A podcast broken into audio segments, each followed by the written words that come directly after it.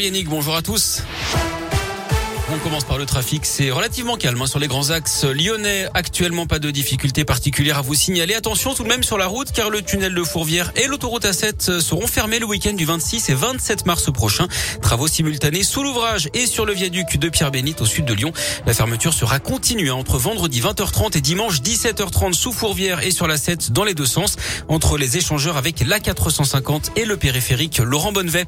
À la une, l'accueil et l'accompagnement des familles ukrainiennes dans le Rhône s'organisent une cinquantaine de logements vont être mis à disposition dès la semaine prochaine dans plusieurs communes du département, à Tarare, en Pleupuis, Cours-la-Ville, Saint-Laurent-de-Chamousset.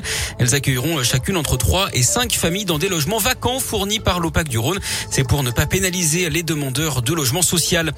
Il faut réduire rapidement la consommation de pétrole dans le monde. C'est le message d'alerte de l'Agence internationale de l'énergie face au risque de choc pétrolier en marge du conflit ukrainien.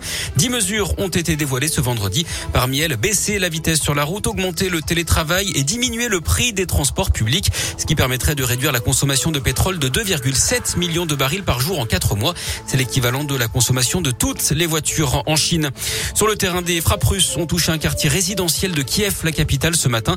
Des combats auraient également eu lieu dans le centre de Mariupol, la grande ville du sud assiégée par l'armée russe. Plus de 2 millions de déplacés ukrainiens auraient franchi la frontière avec la Pologne depuis le début de l'invasion, d'après les gardes frontières polonais, en majorité des femmes et des enfants.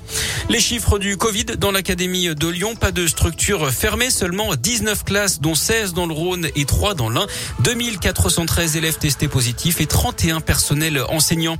Le verdict attendu aujourd'hui dans ce procès pour féminicide aux assises de Lyon, le meurtrier présumé de Laura, 22 ans, euh, risque 18 ans de réclusion criminelle. C'est en tout cas ce qu'a demandé l'avocat général hier.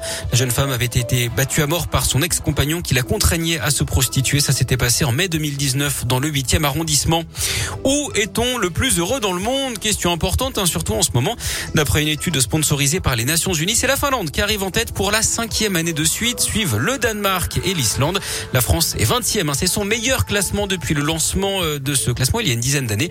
Les plus fortes progressions, on les retrouve en Europe de l'Est, en Serbie, en Bulgarie et en Roumanie. Et puis en queue de classement, on retrouve le Liban et l'Afghanistan.